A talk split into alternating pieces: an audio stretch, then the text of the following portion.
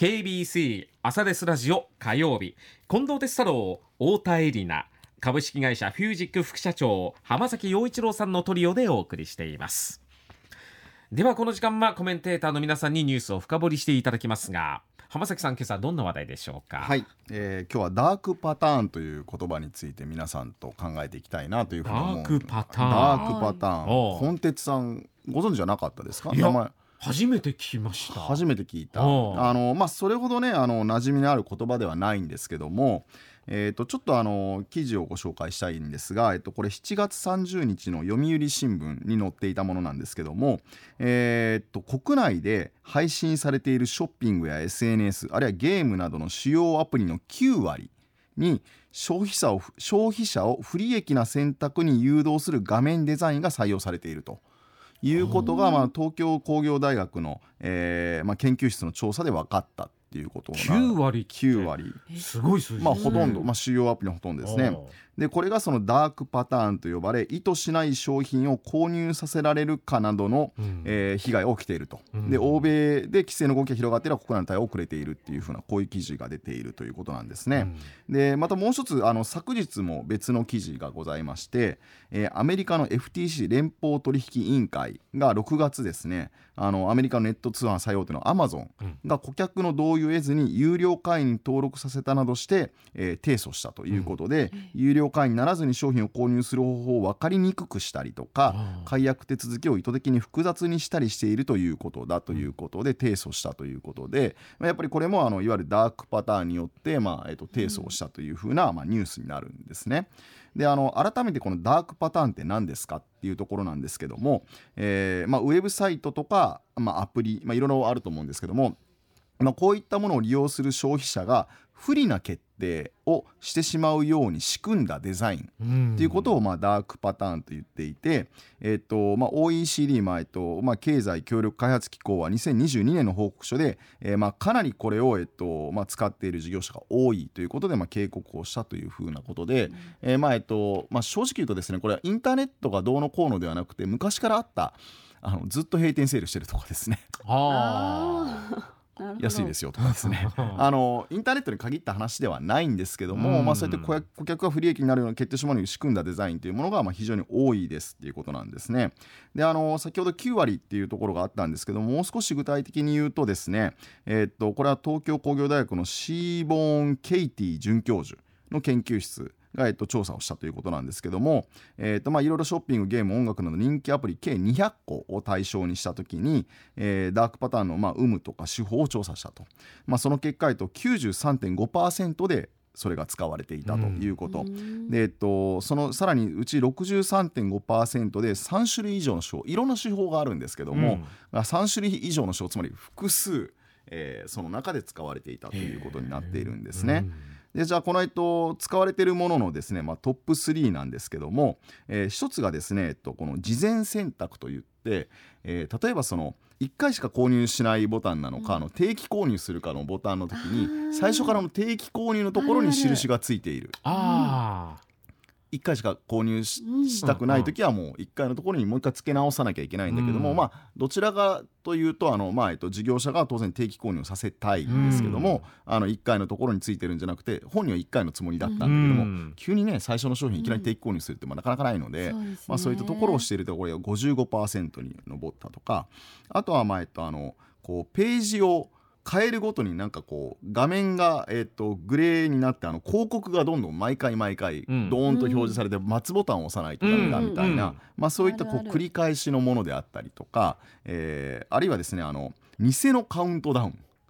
これがあるかどうかえ要はそのあとあと30分でこのキャンペーン締め切りますよ。カウントダウン。あこれいつ見ても30分だったりとかすると。まあ先ほどのー閉そうな店んだ。閉いやそうじゃないケースもありますよもちろん。ね、はい。ええ。だけどそういうこうずっと閉店セールしてるみたいなそうかそうか。感じのことで、まあ、いわゆる翻弄これも16%とかですね、まあ、そういったものがありますと。であのこういうダークパターンっていうのはですねもちろんそれ以外にも方法っていうのがたくさんあって、うん。えー、と少しそれについてお話をしますと、まあ、ユーザーを騙すという手口って本当にあの十数パターンあるんですけども、うん。まあ、例えば一つはですねあの、えっと、おとり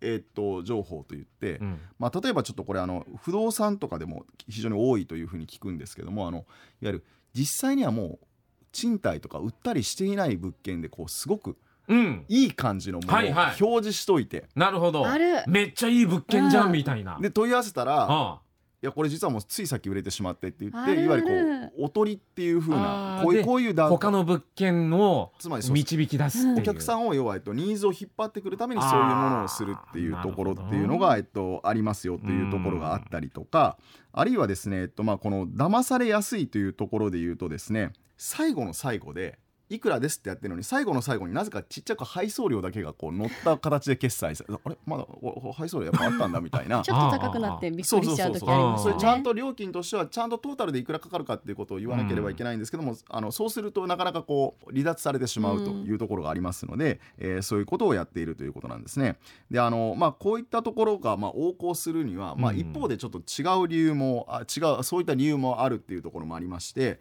えーこれ例えばその e コマースのサイトおで言うとですねカゴ落ちっていうのがあるんですね。カゴ落ちって何かというと、えー皆さんも多分経験ある僕もうん何度もあるんですけどあのショッピングカートに入れたけども、うん。結局買わなかったっていうことってあります？あイーンターネット上で。あります。はいはいはい。でこれってどれぐらいの率だと思います？例えば100人の方が、うん。まあまあこうカゴ落ち率と言ってもいいですよ、はい。実際に購入まで至らなかった。100人の人がまあやったとして、まあ、30とか、私結構それやっちゃうので、うん。50あ50半数ぐらいいそうです、はい、えっとですね、これあのえっとまあいろんなデータがあるんですけども、海外のデータも含めてあの最新のデータでいうと69.8%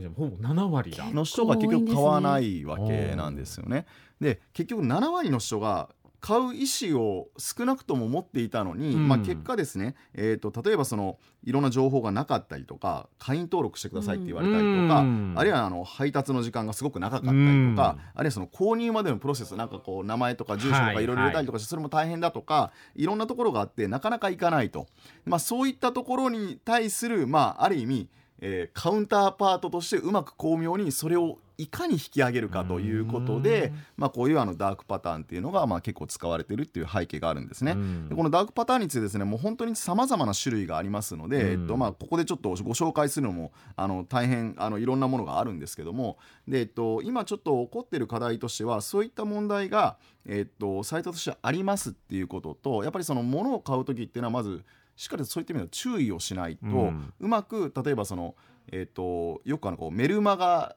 を購読するうん。チェックボックス、まだこれでチェックついてる部分にはこれも、まあ、ダークパターンの一つなんですけど、うん。まだいいんですけどあのたまに巧妙なのはですねあの、あのある、えっと、データによるとあのメルマガを購読しませんっていうのにチェックボックスがもうついてない状態になっていて、なるほど。あついてない、はい。それにチェックを入それれないと。入れないといけないってこと？そうです。あーっていう風な巧妙なケースも今見られたりしてるみたいよくなんですよ。読まないと見落としちゃいますよね。で結局あななんで届いてんの、ううんん。まあ確かに結論から言うとす自分がチェックをつけてないのがダメなんですけども、まあそういうふうに、えっと、実はいろんなこういわゆる我々の心理的なルーティンですよね。はい。チェックをつけたら来るしつけなかったら来ないっていう心理的なものをうまく使ったりとか、うん。まあ、いろんなことが起こってると。でもこれあの今残念ながらですね、えっと、まず日本においてはですねそういったことを適正化しようっていうのは実はヨーロッパではやっぱり進んでるんですが、うんまだまだ日本では進んでないという状況でいうと、うんやっぱ我々が、えっと、こういうことをしっかりとあそういうまあ、いわゆる e コマースであったりとか、まあ、いろいろ会員登録してとかいろんなうん。SNS とかも含めてあると思うんですけども、うん。あの我々自身がですねどうしてもこう自己防衛していくしかないと思うんですよね。そうなんだ。別にはい犯罪じゃないんですもんね。そうです、そそこはもういまあまあある意味企業 まあ騙し合いってあれなんですけどもね、まあまあ。あんまりいい騙し合いではないんですけども、うん。やっぱりそういった意味で、えっと、あの我々が今自己防衛するしかで、まあ、この夏休みになってお子さんとかも例えばお家にいたりするとやっぱりこうなんかこう動画のコンテンツを見させようということでなんか会員登録したりとかまあいろいろあったりとかすると思うんですよ。うんですけどもあの、えっと、これの、えっと、なんでしょうねこうしっかりとこれしたら大丈夫ですよというのは残念ながら今ないし、うん。まあ、それを規制するルールも今日本では現状ではそこまでないという状況でいうと、うん。やっぱりしっかりとあの面倒くさいかもしれないですけども、うん。ちゃんとチェックするところはしっかり見てうん。購入するっていうところあるいはえっと何かに会員登録するっていうことをしていただいた方がいいんじゃないかなというところでちょっと今日は、まあ、注意喚起とは言いませんけどもね、うん。こういうことすごく横行してますよということでちょっとお話をさせていただいたというところですね。はい。はい。ありがとうございました